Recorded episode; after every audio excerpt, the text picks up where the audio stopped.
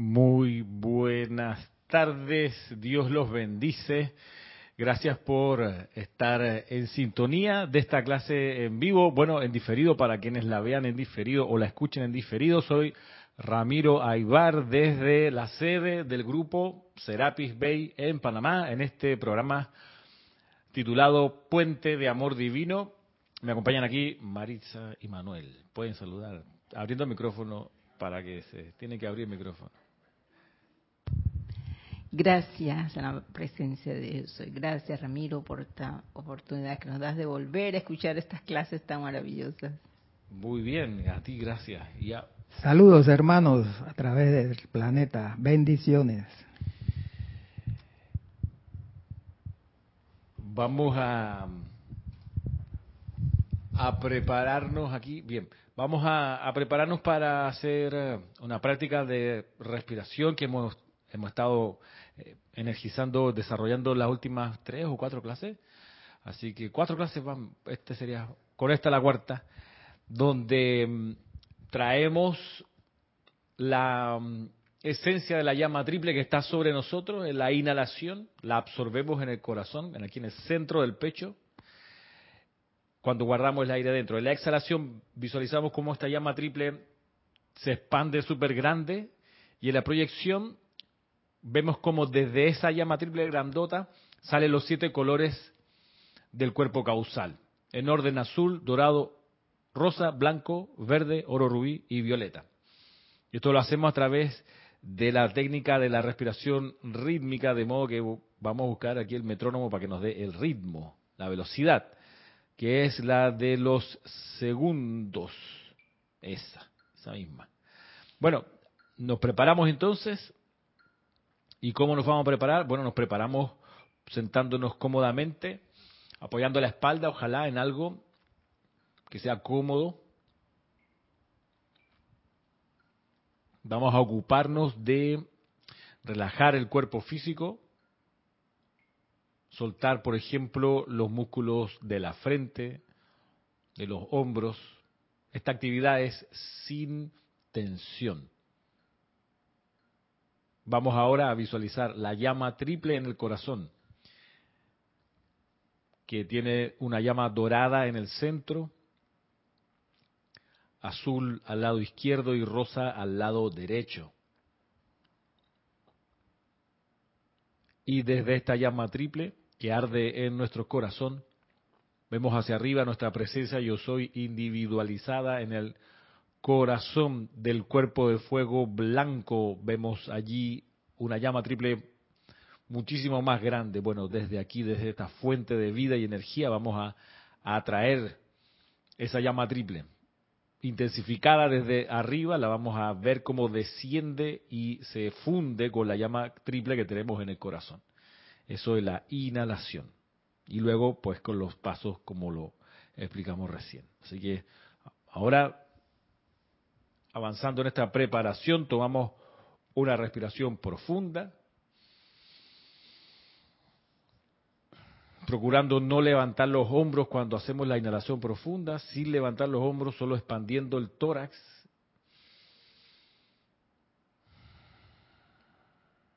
Una tercera respiración profunda.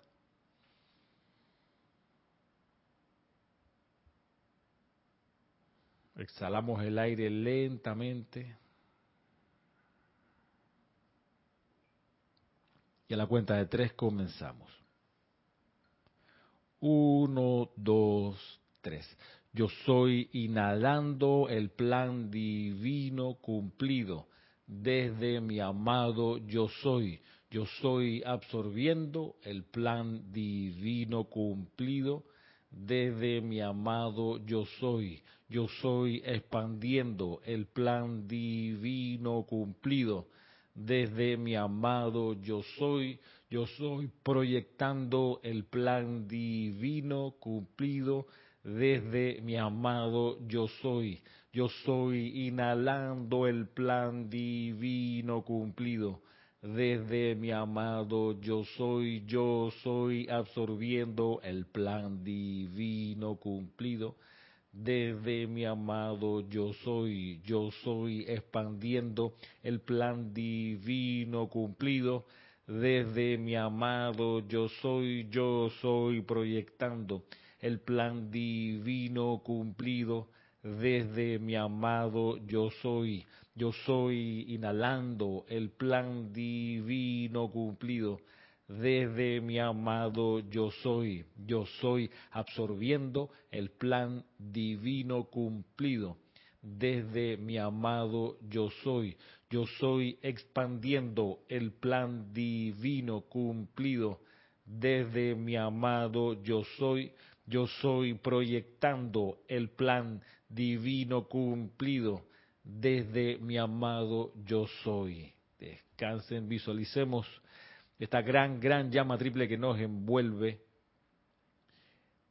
y a su vez los siete colores del cuerpo causal envolviendo la llama triple y cuando esto lo visualizamos internamente decimos yo soy el Cristo en acción ahora y por toda la eternidad. Yo soy el Cristo en acción ahora y por toda la eternidad.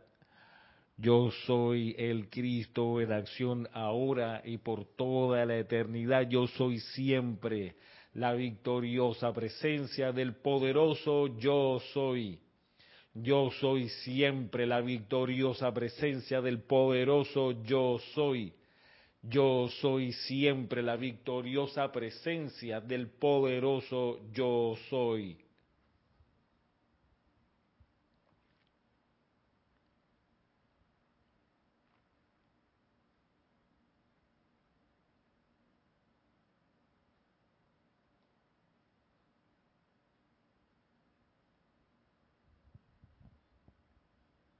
Contemplamos esta imagen de la llama triple dentro, a través y alrededor de nosotros, pulsando.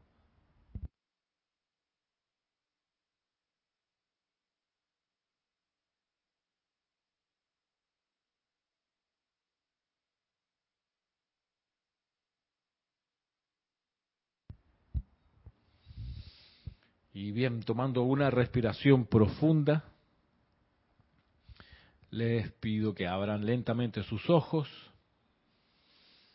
y mientras nos incorporamos cada uno, paso y saludo y aprovecho de dar gracias a quienes han reportado sintonía y saludado hasta ahora en esta clase en vivo, comenzando con María Vázquez, luego Nora Castro, María Mateo, Adriana Rubio, Oscar Hernán Acuña, Caridad del Socorro, Lilian González, Paola Farías, Diana Liz, Naila Escolero, Sebastián Santucci, Leticia López, Mirta Elena, Mariam Harb, Valentina de la Vega, Jorge Raúl Parada, María Delia Peña, Hermelindo Huertas, Sofía Ávila y Miguel Ángel Álvarez. Gracias por enviar su saludo, su reporte de sintonía desde Argentina, desde mm,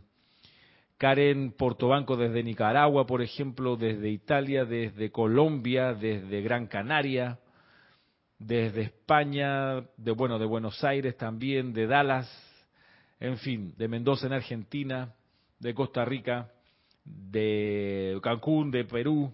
Bueno, muchas gracias por hacer el gesto de reportarse. Ya saben que si tienen alguna pregunta que hacer respecto al contenido de la clase, con mucho gusto aquí la puedo responder. Si sé la respuesta y si tienen alguna pregunta respecto de la clase o de otra clase, me pueden escribir a ramiro@serapisbay.com. Ahí con mucho gusto atiendo a la brevedad lo que lo que surja como pregunta.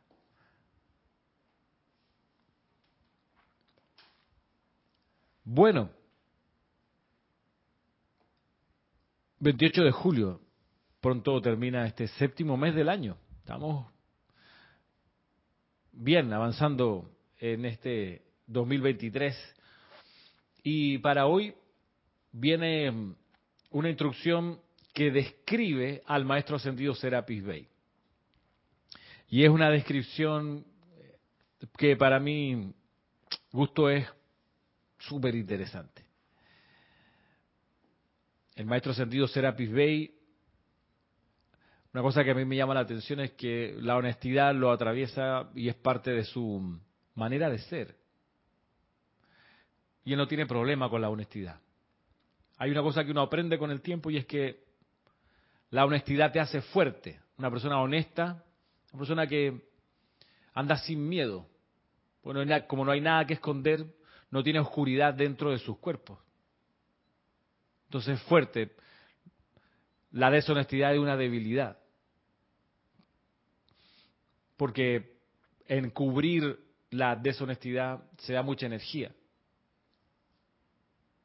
En, en, que no se sepa aquello que se está escondiendo. Pero aquel que no tiene nada que esconder anda feliz, digamos. Su energía está solo dirigida o en gran parte dirigida a, proyectarse hacia adelante. Una persona con deshonestidad tiene que estar tapando cosas, que no se enteren, que no se noten. Cuestión que es cada vez más difícil de hacer porque estamos en la época de la casa de cristal, donde todo el mundo puede mirar para adentro lo que hace la gente a través de las redes sociales. Y cuando no se puede mirar, la misma gente de adentro muestra hacia afuera lo que hacen adentro. La foto del bebé, cuando llegó, lo que nos compramos, a dónde estamos yendo a comprar, dónde fuimos de vacaciones, lo que estamos comiendo, la película que estamos entrando a ver. Todo se exhibe.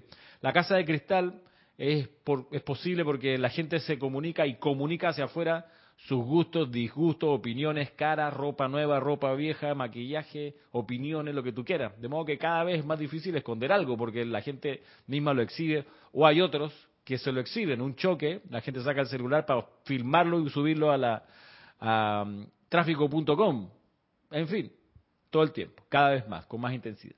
Hay una novela que se llama eh, El Círculo de David Evers, una novela que leí hace un este año creo, o el año pasado, que muestra un, un mundo donde, bastante posible que ocurra, ¿no? Donde una compañía ofrece transmisión 24 horas al día, bueno, 22 horas al día, de lo que hagan las personas que contraten los servicios de la empresa. Es una especie de gran Google donde te proveen de una cámara que la gente se cuelga aquí en el cuello. De esto hicieron una película inclusive. Yo me leí la novela.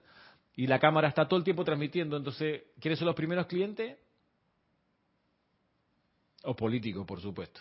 Entonces, porque hay un político que dice, ja, esta es la manera de que la gente confíe en mí, porque les voy a decir, señores, no hay nada que esconder, van a ver en vivo y en directo con quienes me reúno, con quienes hablo, las cosas que negocio políticamente, ustedes van a enterarse, voten por mí, porque van a saber lo que hago, no como esos otros, que se reúnen a puerta cerrada y hacen arreglos entre ellos. Conmigo van a saber todo lo que hago, si voy al cine, qué película fui a ver, con los impuestos que ustedes pagan, qué es lo que me estoy comprando, en fin, y es un gran boom y le va muy bien. Y entonces otros políticos por ahí dicen, ah, ese es, ese es el mecanismo, entonces van y piden entrar al sistema y cada entonces se prolifera el uso de las cámaras y entonces ya después son cualquier persona. En fin, una novela que muestra eso, la magnificación de la casa de cristal, donde todo, todo, todo se ve. Entonces, en la novela es dificilísimo esconder, ¿qué puedes esconder si estás todo el rato mostrándote? Bueno, eh, Serapis Bay no tiene nada que esconder y es una cosa que, que, uno se da cuenta, incluso lo dice explícitamente, yo sé que hay algunas personas aquí a las que les caigo mal.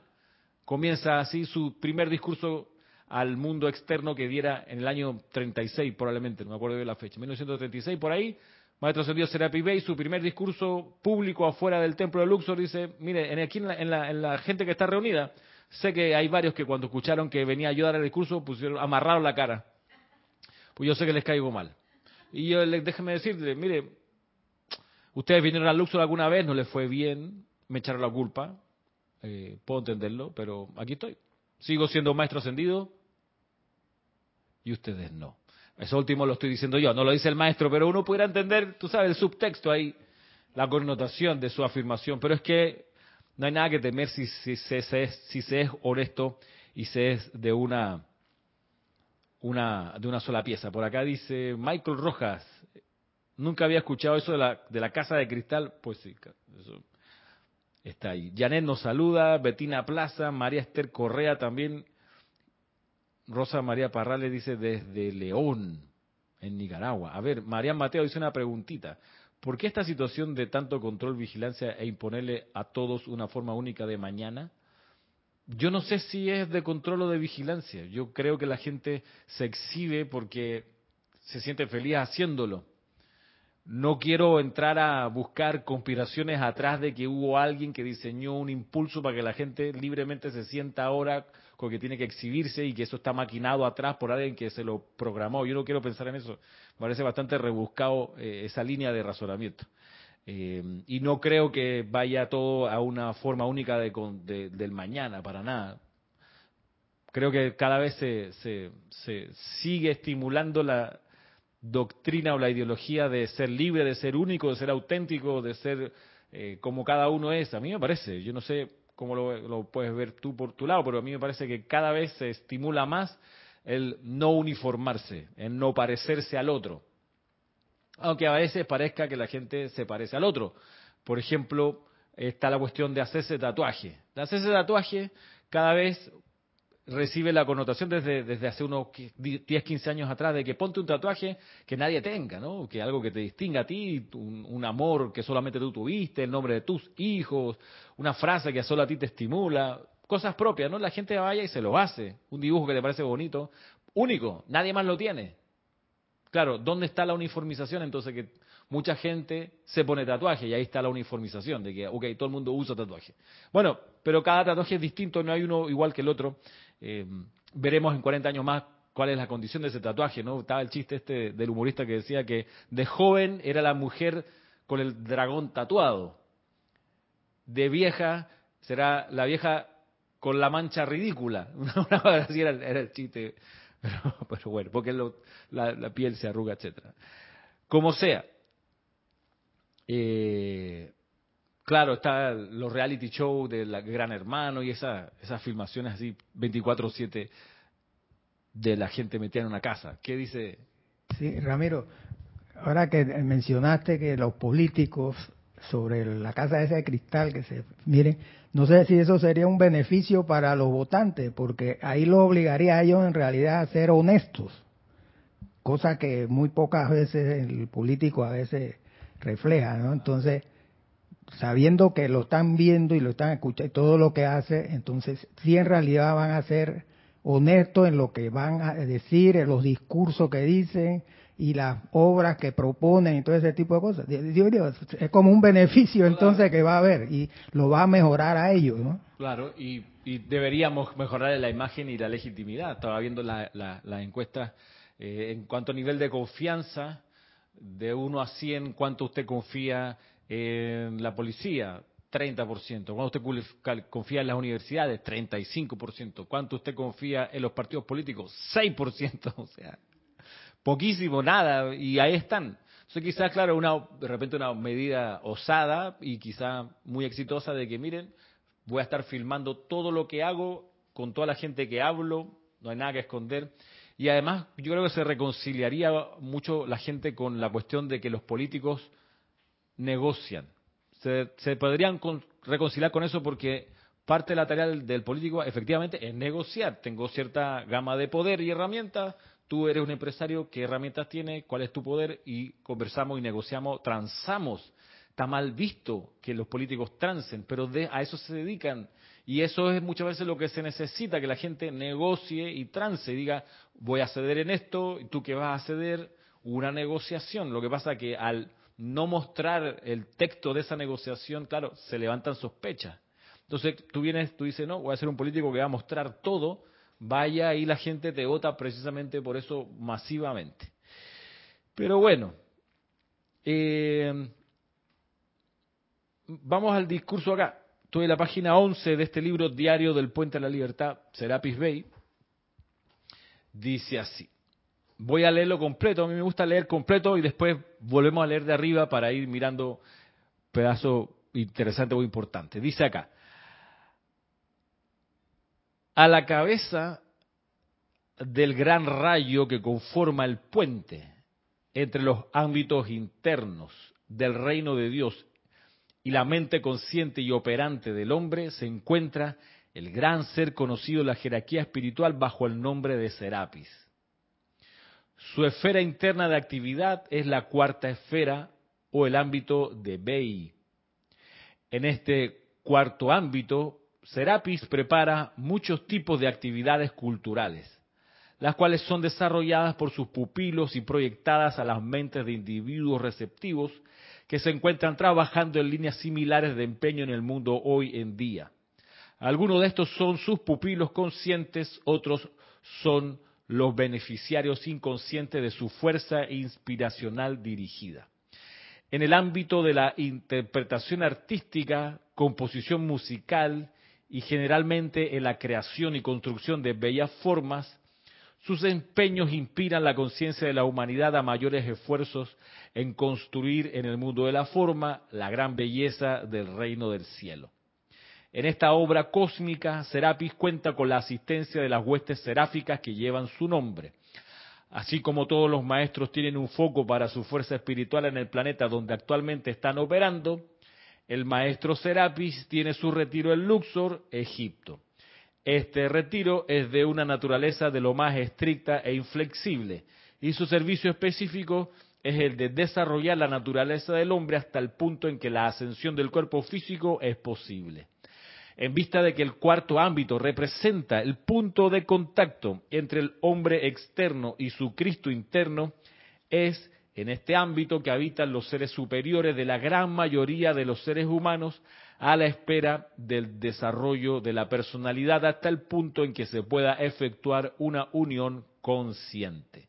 Serapis Bey ha sido delegado para crear y sostener un puente de conciencia que vaya desde estos seres internos que viven en su esfera hasta las personalidades de la raza humana.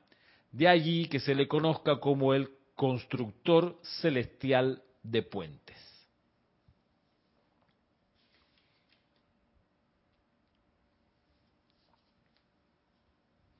Esta es la descripción entonces del maestro ascendido Serapis Bey de Luxor. Vamos a ver entonces algunas partes de esta descripción. Dice aquí, por ejemplo, voy a empezar desde arriba.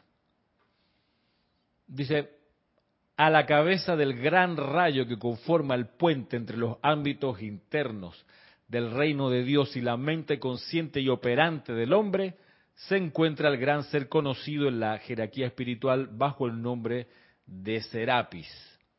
Su esfera interna de actividad es la cuarta esfera o el ámbito de Bey. En este cuarto ámbito, Serapis prepara muchos tipos de actividades culturales, las cuales son desarrolladas por sus pupilos y proyectadas a las mentes de individuos receptivos que se encuentran trabajando en líneas similares de empeño en el mundo hoy en día. Algunos de estos son sus pupilos conscientes, otros son los beneficiarios inconscientes de su fuerza inspiracional dirigida. Bien, este es el primer párrafo. Aquí salta a la vista la referencia a las actividades culturales. Dice que en el cuarto ámbito donde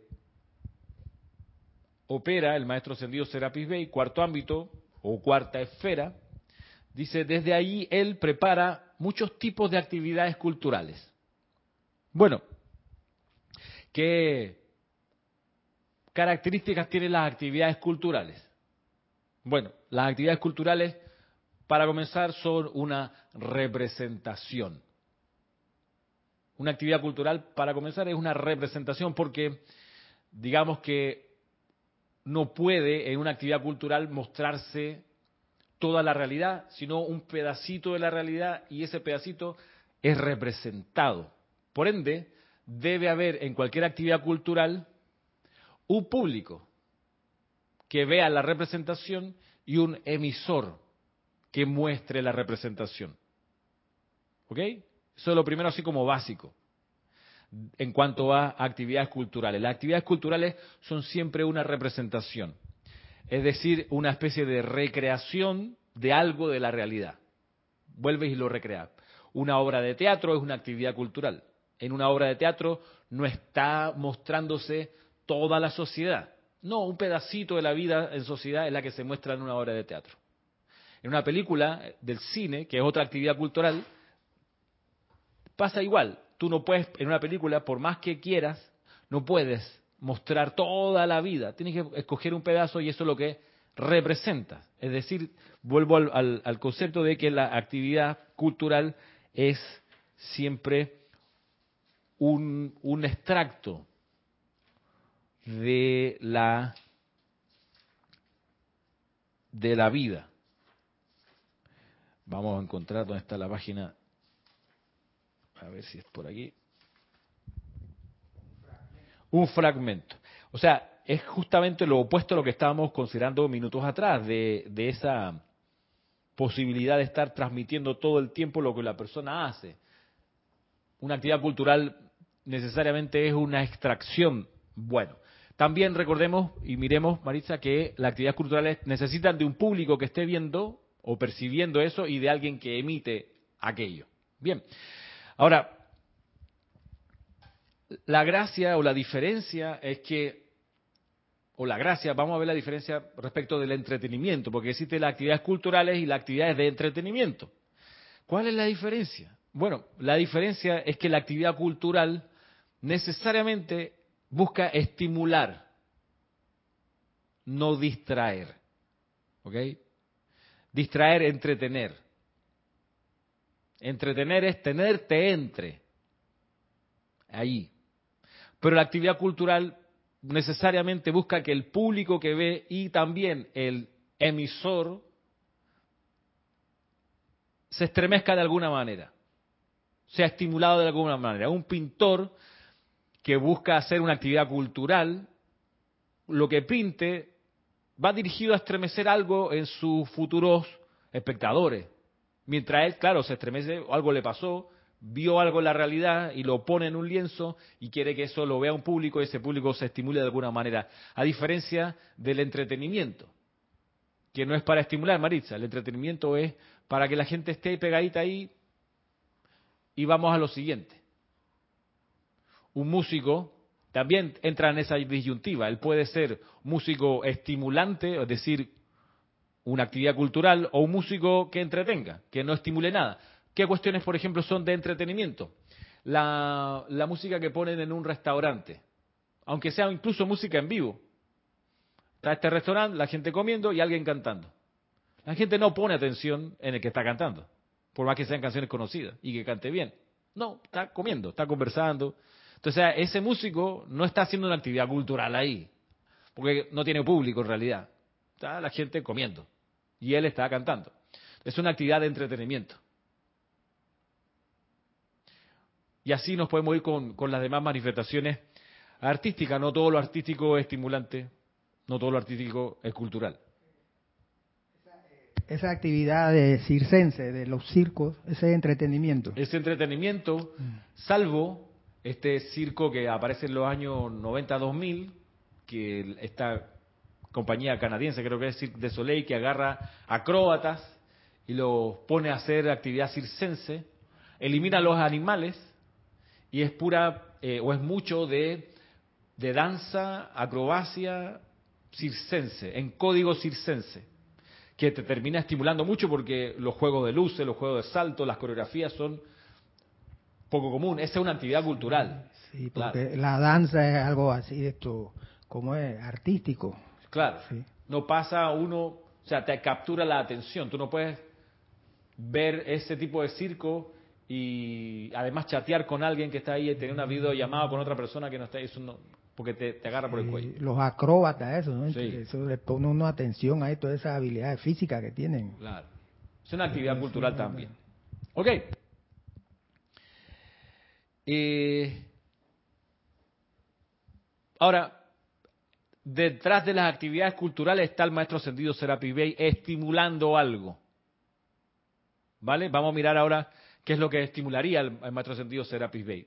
Entendiendo que cultura, cuando uno busca comprender qué es cultura, bueno, recordemos, cultura, miren, es eso que la gente piensa, que siente, que hace de manera habitual, porque lo considera que es bueno, es práctico, es útil. Es tan habitual que se toma por natural.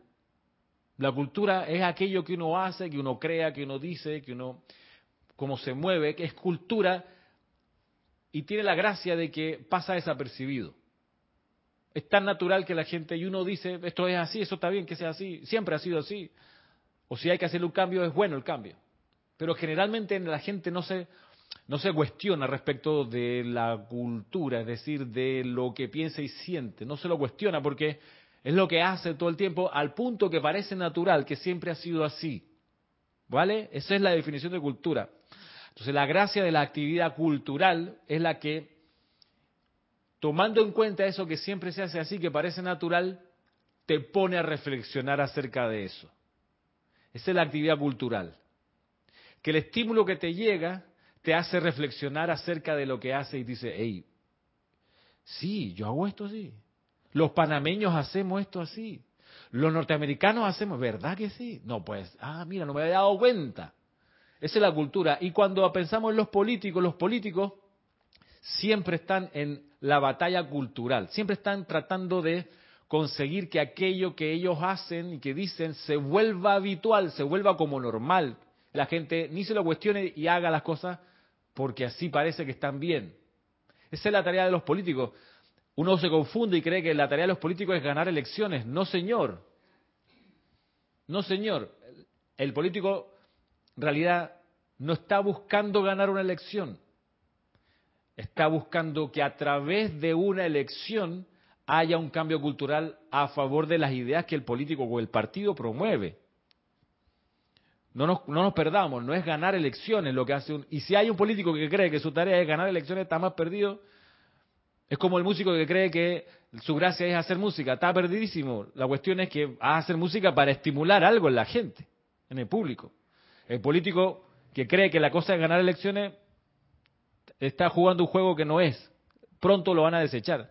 Pues la tarea del político es que lo que es cultural sea lo que él dice, o sea, que haya un cambio cultural a su favor.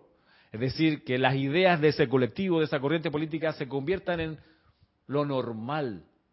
Esa es la pelea, o esa es la disputa política. ahí está el poder. De hecho, si miramos, por ejemplo, unas elecciones, Marisa, las elecciones no tiene poder el que las gana, sino el que organiza las elecciones. Ahí está el verdadero poder, si es por poder político. El que lleva adelante el Tribunal Electoral aquí en Panamá es el que realmente tiene el poder porque dice cuándo son las elecciones, en qué contexto, en qué término la organiza. Tiene, él tiene el sartén por el mango, no el político que gana la presidencia de la República. No. Entonces, de nuevo, la cultura es aquello que uno, que la gente, que la sociedad piensa, siente y hace como si fuese lo normal, lo habitual. ¿Y por qué? Porque lo considera que es bueno. Entonces la gracia, y aquí viene la entrada o la importancia del maestro ascendido Serapis Bey, es que viniendo de la cuarta esfera, del cuarto rayo, el impulso que le mete a la cultura a través de las actividades culturales es para estremecer algún nivel de reflexión, algún nivel de estimulación, para que se vaya descartando cada vez más lo burdo de la cultura, lo poco, lo poco refinado de la cultura, se vaya descartando aquello que tira para abajo. Y por eso el maestro sentido Serapis Bey va a estar siempre detrás de aquel impulso cultural que tienda hacia arriba, hacia el perfeccionamiento, hacia la expansión de conciencia, hacia incluso la simplicidad por su naturaleza de ser Chohan director del cuarto rayo, que es, el, es el rayo que por definición es el rayo que empuja todo para arriba. Entonces, si él está detrás de las actividades culturales, necesariamente la está empujando para arriba. Y donde veamos que haya alguna actividad que esté empujando para abajo, hacia lo deprimente, hacia lo chabacano, hacia lo triste, ahí no está Serapis Bay. ¿Ok? ¿Estamos bien hasta ahí? ¿Está muy difícil lo que estoy diciendo? ¿No? ¿Se entiende? Ok. Hacia arriba, actividades culturales estimulantes. Bien, por ejemplo, la película Barbie que están dando en los cines. Uno pudiera decir es solo entretenimiento. ¿Verdad que no? Yo la fui a ver, me encantó, de principio a fin, es muy estimulante te pone a pensar, te pone a reflexionar, te pone a reír. estremece cosas que parecen naturales y normales, te las pone ahí y te dicen, mira, no es tan así. No te lo dice directamente porque te da la gracia, la, la elegancia de una obra de arte que no te va a señalar tan explícitamente, pero es estimulante y es una actividad cultural que la gente la consume como si, fuese entretenimiento, pero salen de ahí tocados, salen hablando de la película y que no, que me pareció, que sí me pareció, mira lo que dijo, mira lo que hizo, van allí. Y hay otra, por ejemplo, a propósito de, actividades estimulantes artísticas, de donde uno pudiera reconocer que está el impulso del cuarto rayo. Por ejemplo, una obra muy famosa, pensaba ayer, de Yoko Ono. ¿Recuerdan quién era Yoko Ono? ¿Quién era Yoko Ono? Ay, perdón. La esposa de Ringo Starr, creo. De, de John Lennon. De John, de John Lennon, perdón, perdón. John Lennon. Bueno, Sí, La cosa es que ella es, artista plástico, ¿ok? Y ella hace montaje, exhibiciones de, en fin, de distintas formas artísticas. Y ella, cuando conoció a John Lennon, ¿verdad? Cuando John Lennon la conoció a ella, porque él la conoció a ella primero que ella a él, él estaba casado con Cynthia y, y ella estaba casada también, por su lado. Ella tenía una hija y todo. Ella, Yoko Ono tenía una, una exposición en Londres y un amigo de John Lennon le dijo a John, hey, hay una exposición, mira, está interesante, en tal lugar, te la recomiendo.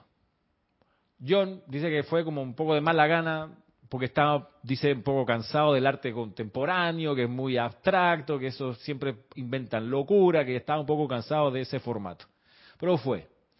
Y dice que de ahí caminando entre las presentaciones, los cuadros y las esculturas, de repente vio una obra que era una escalera y que había que subir la escalera. Esa era la gracia. Una escalera así de, no sé, de esa de carpintero. Escalera así que como un triángulo, ¿no? Las escaleras como, las que tenemos aquí arriba nosotros, las normales. Entonces la gracia era subir una escalera alta. Subir, subir, subir los escalones, escalones, escalones, escalones, escalones, allá, allá arriba, casi llegando al techo, había colgando una lupa. La cuestión es que había que agarrar la lupa y ver lo que estaba escrito en el techo, en letra chiquitita, para eso es la lupa. Entonces, claro, él hace eso y lo que estaba escrito en el techo era la palabra en inglés, yes. Subió, quedó loco. Se bajó de ahí enamorado de Yoko Ono. O sea, ¿quién es esta mujer? O sea, me la tengo, tengo que conocerla. Este, y de ahí pues comenzó el romance y el resto de historia. Estimulante, lo estremeció. No es entretenimiento, lo estremeció, actividad cultural. Bueno, ejemplos de esto. Entonces, luego vamos a seguir con la lectura acá del libro. Para, ¿cómo estamos de tiempo? Ah, estamos, estamos bien.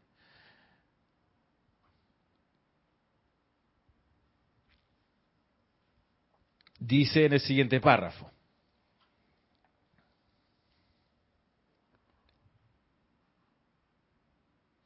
Pregunta acá, antes de seguir, pregunta acá. Bueno, nos saluda Consuelo Triana Herrera. Y Arraxa Sandino también nos saluda. Y Emily Chamorro. A ver, Rosa María ah, tiene dos comentarios aquí. Mm, dice lo siguiente.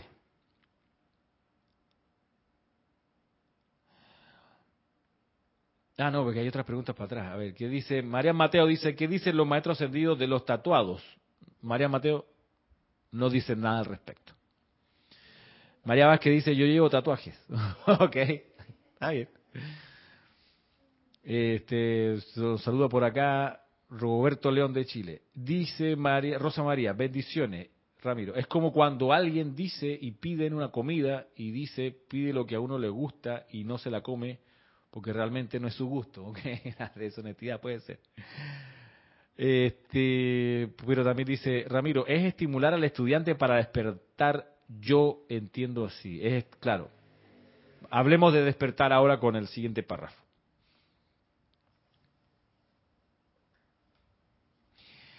En el ámbito de interpretación artística, composición musical y generalmente en la creación y construcción de bellas formas, los empeños del maestro ascendido Serapis Bey inspiran la conciencia de la humanidad a mayores esfuerzos en construir en el mundo de la forma la gran belleza del reino del cielo.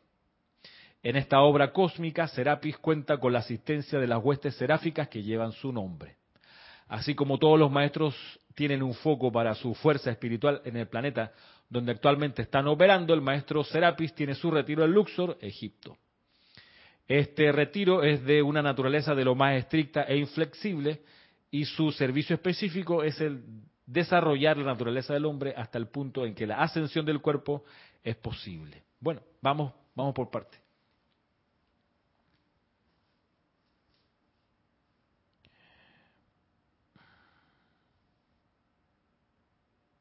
Nos saluda Carlos Rolando desde Sonsonate, el, el, Salvador. Saludos por allá. Y Ángeles, bueno, se llama Ángeles alrededor. No creo que sea. Si te llamas así, Ángeles alrededor, bueno, quizás se ríen acá y a lo mejor el nombre de la persona, apellido alrededor. Ángeles, hay gente que se llama Ángeles, sí. Pero que se llame el apellido alrededor, bueno, quién sabe. Hay apellidos para todo. Bien, en este párrafo miremos, miren, aquí digamos, por ejemplo, está, la cuestión de que con toda esta actividad el maestro ascendido será pibe y una de las cosas que ayuda su servicio específico dice que al final es desarrollar la naturaleza del hombre hasta el punto en que la ascensión del cuerpo físico es posible. Desarrollar la naturaleza del hombre hasta que la ascensión del cuerpo físico es posible. Uno pudiera creer de buena primera que, claro, parte de la ascensión del cuerpo físico es dejar de ponerle al cuerpo físico sustancias que lo vuelvan pesado. Si la idea es ascender, hay que liberar peso. Bueno, maestro ascendido Saint Germain explica muy bien las siete sustancias que habría que ir descartando para que cada uno pueda recibir la plenitud de la presencia yo soy.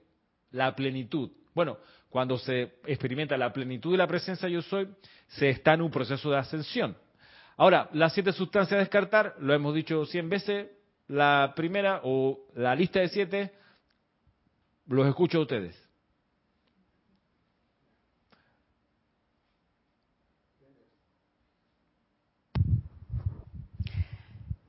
Eh, el tabaco. Muy bien, el siguiente es... La, vamos a decir, la, comida, pues cierto tipo de comida. ¿Cuál? La, carne. La carne, muy bien. Tabaco, carne. El siguiente de las siete sustancias descartadas, Maritza. El café también. El café fuerte. muy bien. Siguiente. El alcohol. El alcohol. Siguiente, Marisa. los azúcares, creo que sí. El azúcar en exceso. Sí, Muy en bien. exceso, sí. Acá, Manuel. Falta uno. Faltan dos. Dos. Lo opuesto al azúcar. La sal. La sal en exceso. Y el otro, y final. Los narcóticos. Los narcóticos, exacto. Bien, esas son las siete sustancias a descartar. Pero hay que saber que el cuerpo físico no solo es la parte física, porque también, digamos que hay que considerar que hay que lograr la ascensión de los sentidos físicos. Vaya, uno puede decir, mi dieta es maravillosa, no consumo ninguna de las siete sustancias a descartar, incluso le hago caso al gran director divino que dice que hay que también ir eliminando el almidón, las montañas de arroz, por ejemplo, y ya no está comiendo tanto arroz, ok. Pero uno dice, mi dieta es maravillosa, perfecta, hace años que no le meto ninguna de las siete sustancias. Y entonces habría que pensar, bueno, si uno está ascendiendo los demás sentidos, el olfato, el gusto, ¿cuál otro sentido? La vista. La vista, ¿cuál otro sentido? El oído. El oído, y falta uno, faltan dos. El, hablar, la lengua.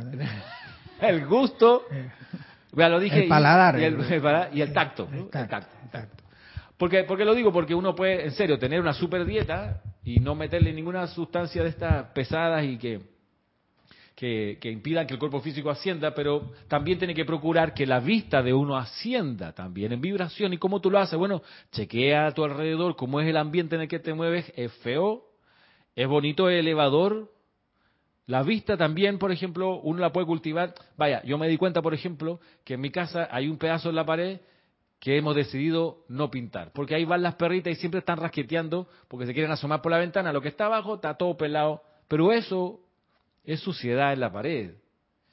Yo ahí estoy siendo poco prolijo, debiera pintarlo. Para que siempre esté bonita la pared blanca, por ejemplo. Hay algo que, ayuda mucho a elevar la, la vista, es que lo que uno percibe alrededor sea, sea sencillo. A veces uno ve en las películas las casas estas así de, gente que tiene pocos recursos.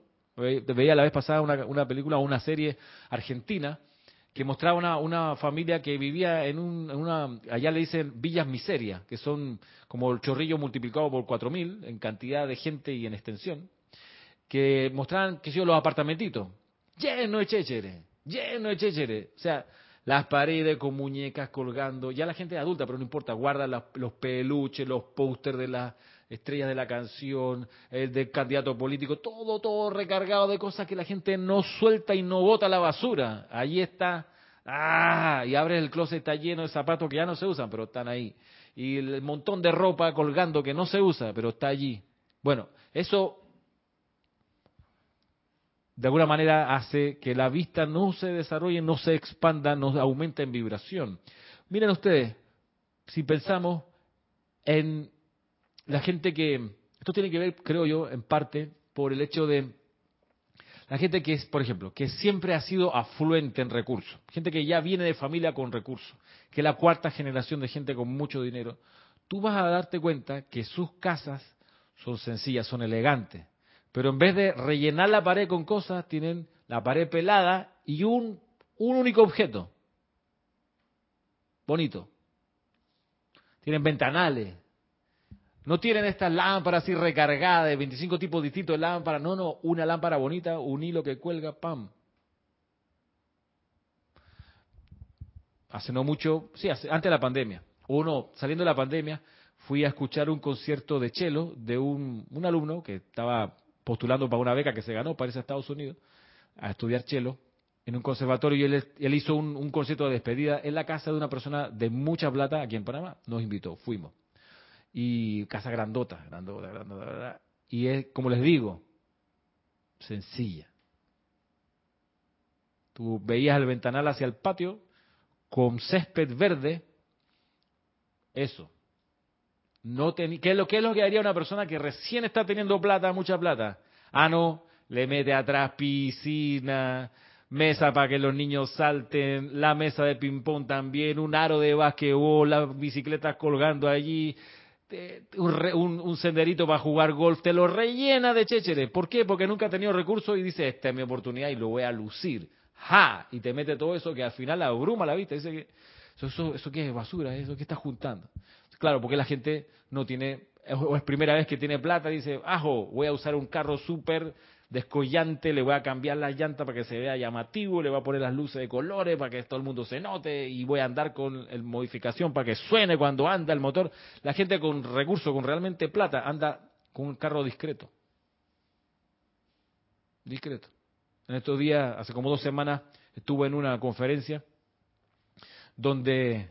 Hola, hola, hola, Kira en la primera fila, yo estaba como la cuarta fila o la quinta fila, en la primera fila estaba, me reservo el nombre, el dueño o uno de los grandes dueños de Copa Airlines. Ahí, pues está vinculado al colegio de alguna manera, estaba ahí sentado, adelante.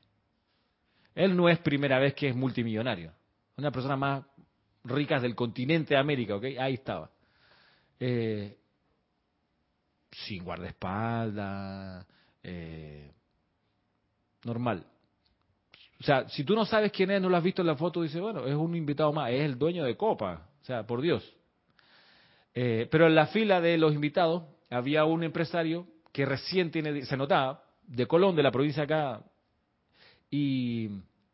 Ah, no, con el reloj que se, se veía así, destellando, ¿sabes? Con un saco y todo como así. Entonces, está bien, primera vez que tiene recursos, maravilloso. Pero tú te das cuenta que Cuanto más refinamiento hay, hay menos chécheres alrededor.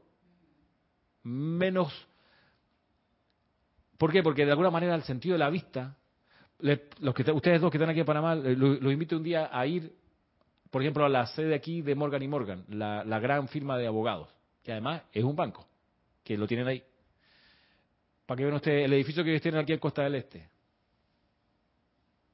Tú subes creo que el quinto piso, que es quinto, sexto y séptimo, porque son los tres pisos de ellos, tú miras, está en el quinto, miras para arriba porque por dentro se puede ver la elegancia, el buen gusto, que te transmite tranquilidad, te transmite paz, un ventanal gigantesco para ver la bahía. En fin, ascensión de la vista, ascensión de la fragancia, del, olfato. Hay que procurar que lo que estemos oliendo sea agradable. Muchas veces uno no repara en eso, pero también va en el sentido de la ascensión. Está la ascensión también del oído, qué es lo que uno escucha, qué música escucha, o qué música no quiere escuchar y se aparta. También cuidar que lo que entre por acá sea, sea elevador y sublime, cada vez más. En estos días escuché, me encantó y qué cosa más hermosa. Tony Bennett, que falleció en estos días, el cantante de jazz, eh, ese que cantaba los típicos temas de jazz, pero con una voz muy cálida, eh, que falleció. Grabó muchos discos, por supuesto, y tiene un disco con Lady Gaga, la, la cantante pop. Qué cosa más hermosa, sublime. La voz de ella, maravillosa. Eh, Tony Bennett. Y así, la cosa es buscar siempre algún estímulo sonoro que te lleve hacia arriba para lograr también la ascensión del sentido del oído. A ver, aquí han venido algunos mensajes.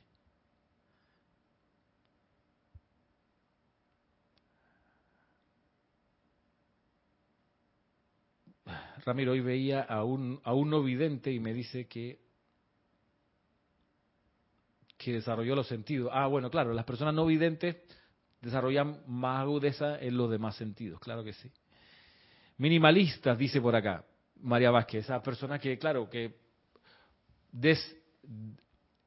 le sacan ruido a su ambiente y se quedan con pocas cosas de buen gusto, minimalista, ¿no? Con, con minimalista, exacto, que eh, incluso al extremo de que en realidad tienen la ropa que usan, o sea, no tienen ropa de años atrás que tú abres el ropero y está lleno de cosas colgadas que hace años que no se usan. No, el minimalista dice, bueno, esto no lo uso hace seis meses, ¿por qué lo sigo teniendo? Lo regalo. Y así, minimalista. Ramiro, está bien solo una taza de café en las mañanas. No quisiera dejarlo, dice Carlos. Es que el tema del café es fuerte, no el café de la mañana. Ahora, si tu café en la mañana no es fuerte, no veo cuál es. Yo me tomo un rico café en la mañana y a veces me tomo un segundo antes de mediodía, a veces. En tanto no sea fuerte, sino que sea algo que tú estés tomando sin, sin que te agite el corazón y que te... Vaya, en fin, dependerá por supuesto de, de la resistencia de cada uno. Betina, ¿soy yo igual? ¿Una taza de café a la mañana está bien o hay que desecharla por completo? De nuevo, la instrucción es el café fuerte. El café fuerte, por ejemplo, el expreso es un tipo de café fuerte. Así chiquitito, pero súper denso. Es el que hay que ir dejando. Si es que uno quiere que la plenitud de la presencia de Dios se manifieste a través de uno. Ahora, en este mismo párrafo hay una, un señalamiento respecto del maestro y de su retiro. Dice acá, el retiro de Luxor es de una naturaleza de lo más estricta e inflexible. De lo más estricta e inflexible dice acá la, descripción. Yo me preguntaba, ¿para quién es estricta e inflexible? ¿Qué dicen ustedes? ¿Y para qué tipo? Estudiante o al aspirante. Ya, ¿y para qué tipo de estudiante o aspirante el retiro de Luxor es, como dice acá? Eh, de lo más, tiene la naturaleza de lo más estricta e inflexible. ¿Para qué aspirante? para el estudiante honesto. Tiene... Yo pensaba eso, ¿sabes? Pero después dije, pensé, mira, si el estudiante es honesto en su deseo por la ascensión, ¿cuál es el problema con que la disciplina sea estricta e inflexible? Ninguno. Si eso es lo que tú quieres,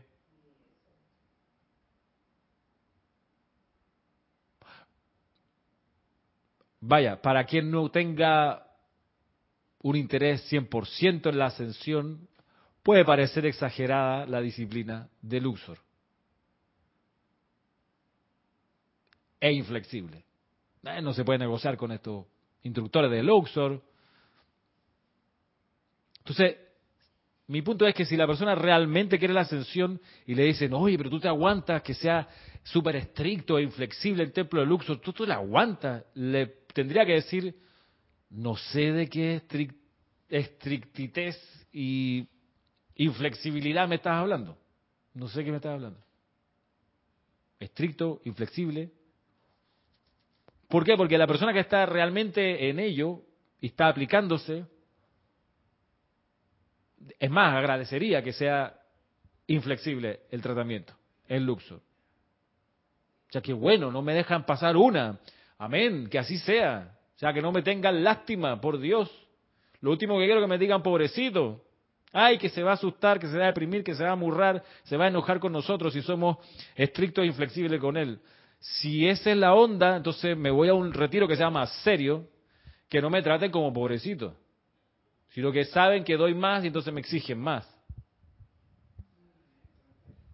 Eh, yo diría entonces ese estudiante es osado. Y está convencido. Claro. Es como la persona que está enamorada. Alrededor, la otros pueden decir, oye, pero te aguantas esa bruja. Tú no te das cuenta cómo la tipa es. Y si está enamorado, la persona va a decir, no sé de qué me estás hablando, qué bruja que me estás hablando. No sé, o sea, para mí es maravillosa, así como es. Entonces es lo mismo. Tú estás realmente convencido en pos de la excelencia, en pos de la ascensión. ¿De qué estrictitez? No sé si existe esa palabra. ¿Estrictitud? ¿Estricticidad? no sé. es, Claro, a veces el problema está en las personas que se creen Serapis Bay y le exigen a los demás ciertas conductas y se vuelven con los demás estrictos e inflexibles. Ese, ese es un problema. Porque si revisamos la instrucción, vemos que el maestro ascendido Serapis Bay no le exige a la gente que se que haga lo que, haga lo que él dice. Si miramos, hay un retiro, hay un, un, discurso célebre que es que se llama El espíritu espartano del maestro ascendido Serapis Bay, que está boletines privados de Thomas Prince, volumen 5, y también en el, en el libro de él dedicado al maestro ascendido Serapi, que se llama eh, El espíritu espartano, así mismo se llama el libro, la compilación. Bueno, ahí dice, mire, el espíritu espartano estaba constituido por espíritus valientes. Y yo encarnaba la disciplina. Hacía siete veces más de la disciplina que había en el retiro. Siete veces más. Con el ejemplo, entonces. Lo que pasa es que es contagioso y los demás empiezan a emular al maestro, claro. Pero yo no, no, he encontrado, no he encontrado que, se diga, y el maestro ascendido Serapis Bey los agarró y los... Miren, incluso la descripción cuando se señala el momento en que el, aspirante va a su primera reunión con Serapis Bey, en la oficina de Serapis Bey, la primera vez que está con el maestro, y lo que, ¿qué es lo que ocurre? Que el maestro lo agarra a grito y le dice, pedazo de incompetente. No, el maestro, detrás de su escritorio, lo mira y sonríe. Así dice, y así hace Jorge, y así, así, luego la descripción señala que desde dentro de los cuerpos internos invisibles del aspirante empiezan a salir y saltar por las paredes todas sus iniquidades, deshonestidades, medias verdades, todas sus imperfecciones empiezan a salpicar a rebotar y él se ve exhibido ante el maestro, pero el maestro no ha señalado nada todavía. No ha dicho, con este pedigrí, tú vienes acá, con este, esta cosa que estás escondiendo, tú así, bien, no, en ningún caso le dice eso. En ningún momento se lo saca en cara, ni le dice, no sé, tú qué crees, con quién estás, en ningún momento. ¿Qué es lo que dice la instrucción? Al, rato todas esas sombras regresan a la caja de Pandora de donde habían salido y el mismo Chela o el mismo aspirante hace un voto interno de que la próxima vez que se vea con Serapis no va a tener eso dentro porque lo va a haber purificado lo suficiente para que por Dios no vuelva a pasar esta vergüenza más en mi vida. Hasta ahí todavía el maestro no ha hablado. Pura radiación. Pura disciplina encarnada. No se la pide a nadie, la manifiesta. Entonces, Ah, el espejo cósmico puede ser, claro, el gran purgante, pero el maestro no se lo puso, la persona empezó a, a botar lo suyo, que lo tenía allá adentro. todo ese café fuerte que le había metido, la carne, el azúcar en exceso, la sal, el tabaco, los narcóticos, etcétera. Todo el ego, todo el deseo de figurar, ahí está mostrándose. De lucirse, de que los demás te aplaudan, todo, está, todo el deseo de dominación. Ah, le voy a decir a fulanito, mira que, mírame, ese es el deseo de dominación, ¿no? Mírame, mira que, viste, lo esforzado que yo soy. Viste todos los sacrificios que yo hago. ¿Te das cuenta con quién andas, no? Mira, es que no, tú, no, no has visto, ponte ahí, mírame lo que yo hago. ¿Verdad que es maravilloso? Y tú no estás a mi altura. Mira, yo te voy a decir lo que tienes que hacer. Eso es deseo de dominación. Bueno, eso también sale salpicado. Ahí se ve. Y eso es muy vergonzoso. Digo, llegar con esas ínfulas del maestro con, ¿sabes? Una ciudad tan contaminada a regarla frente a la oficina íntima del jerarca del templo de Luxor, debe ser acojonante, debe ser, puta, ¿quién me mandó a estar aquí?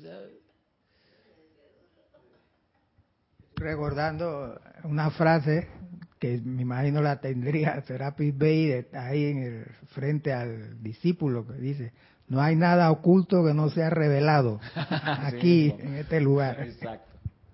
Por más que quiera. Y algo uno pudiera pensar que a veces pasa acá en el grupo, en el Serapi, de tanto decir su nombre, tanto magnetizar su conciencia, a veces uno puede más o menos percibir cosas que no están viéndose, pero de repente están ahí. ¿Qué es lo que toca? Cuando uno se da cuenta de las posibles imperfecciones del hermano, la invocación, la purificación, magna presencia yo soy, invoco la ley del perdón por ese error que la gracia de la disciplina esta que señala acá, ¿por qué dice estricta e inflexible? Lo vimos en las clases anteriores, es que la hermandad de Luxor le ayuda a todos los aspirantes a aprender de una vez por todas a depender solo de su propia presencia yo soy individualizada. Dice el maestro, la hermandad de Luxor por eso se gana la fama, pero son inflexibles en esta disciplina. Cuando ven que el Chela está tratando de depender de un maestro, de un ángel, de lo que sea, que está fuera de él, en el momento que la hermandad dice, momentito, regresa a tu propia presencia yo soy, depende de, tu propia presencia yo soy, incluso para la provisión de comida, de ropa, que todo salga de tu propia presencia yo soy. Así, esa es la gracia. Entonces, cuando uno percibe una imperfección en alguien o en uno, es que acto seguido es magna presencia yo soy, invoco la ley del perdón por ese error, vela que no se vuelva a cometer. Es que instantáneo, en vez de llevarle el comentario y decirle pedazo de incompetente, mírame lo espectacular que soy, en vez de hacer eso, que es una arrogancia gigantesca, es decir, oh, veo una imperfección, veo un error, magna presencia yo soy, invoco la ley de... No es, amado San Germain, perdona, no, magna presencia yo soy en mí, invoco la ley del perdón, o sea, yo me hago cargo, hago esto para que sea, o la otra fórmula que hace que indica el maestro Santiago Kusumi, envuelve ese error en el manto dorado del silencio misericordioso. Magna presencia yo soy, envuelve eso en el manto dorado del silencio misericordioso. Que los errores que estoy percibiendo sean transmutados para siempre en su causa y efecto, registro y memoria. Sin que la persona a la que uno está atendiendo en la situación se entere que uno está haciendo. O sea, el error garrafal de las monjitas, cuando yo daba, un clase en un colegio de monjas, su error garrafal era, por el cual yo invocaba la ley del perdón, era que en marzo cuando o en febrero, cuando regresábamos, decían, bueno, profesores, desde diciembre que no nos vemos, hemos rezado mucho por ustedes. No, ¿por qué decían eso? ¿Qué? ¿Qué? ¿Qué quieren? ¿Te regalo, ¿Le regalo un globo, señora? ¿Le doy un abrazo, le doy un beso, le escribo una carta de agradecimiento? ¿Por qué, ¿Por qué me dice que está rezando por mí? ¿Cuál es la gracia? quiere que la aplauda, que no sé, que la trate de otra manera, porque rezó por mí. Yo no me tengo que enterar. Lo mismo acá entonces. Que vea uno el, error, la metida de pata, la dificultad del prójimo, es para que uno ore de inmediato. Y que el otro no se entere.